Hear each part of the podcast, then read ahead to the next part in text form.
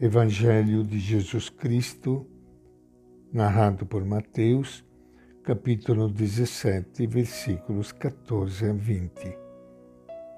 Naquele tempo, chegando Jesus e seus discípulos junto da multidão, um homem se aproximou de Jesus e de joelhos diante dele pedia-lhe: Senhor, tem piedade do meu filho que é epilético e sofre terrivelmente. Muitas vezes cai no fogo, muitas vezes na água. Eu o trouxe até os discípulos, mas eles não conseguiram curá-lo. Jesus respondeu: Ó oh, geração incrédula e perversa, até quando estarei com vocês? Até quando irei suportá-los?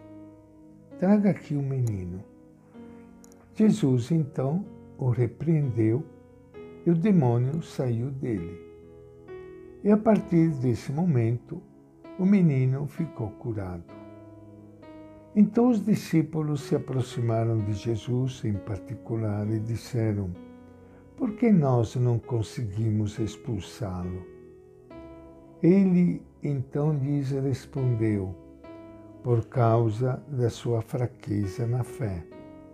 Porque eu lhes garanto, se vocês tiverem fé como um grão de mostarda, dirão para essa montanha: desloque-se daí para lá, e ela se deslocará.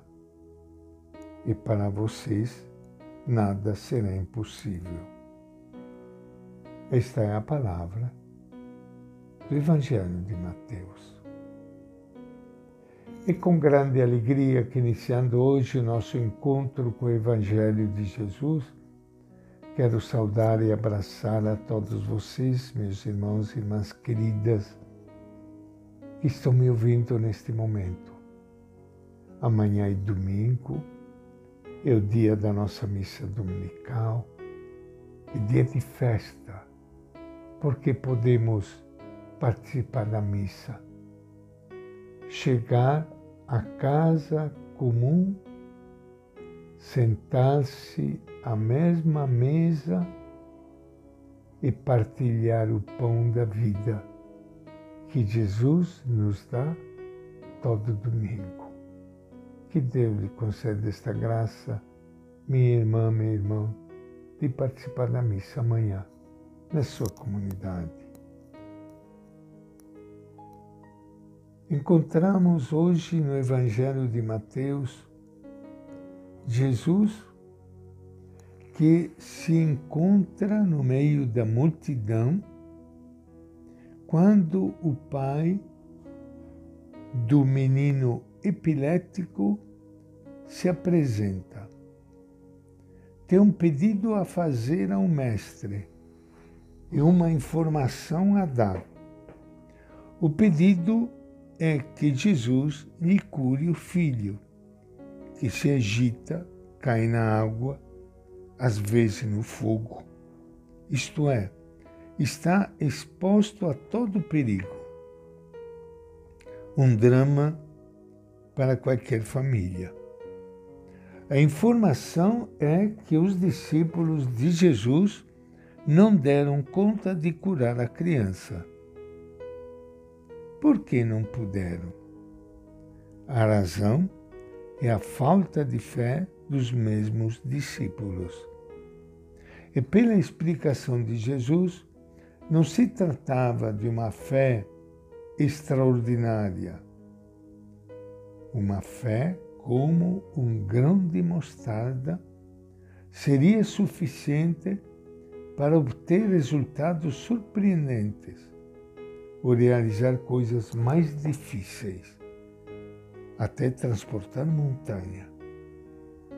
A falta de fé dos discípulos era, na verdade, a falta de compromisso com o reino de Deus, o compromisso de libertar os oprimidos e marginalizados. Por isso que a censura de Jesus não se dirige ao povo, mas aos discípulos.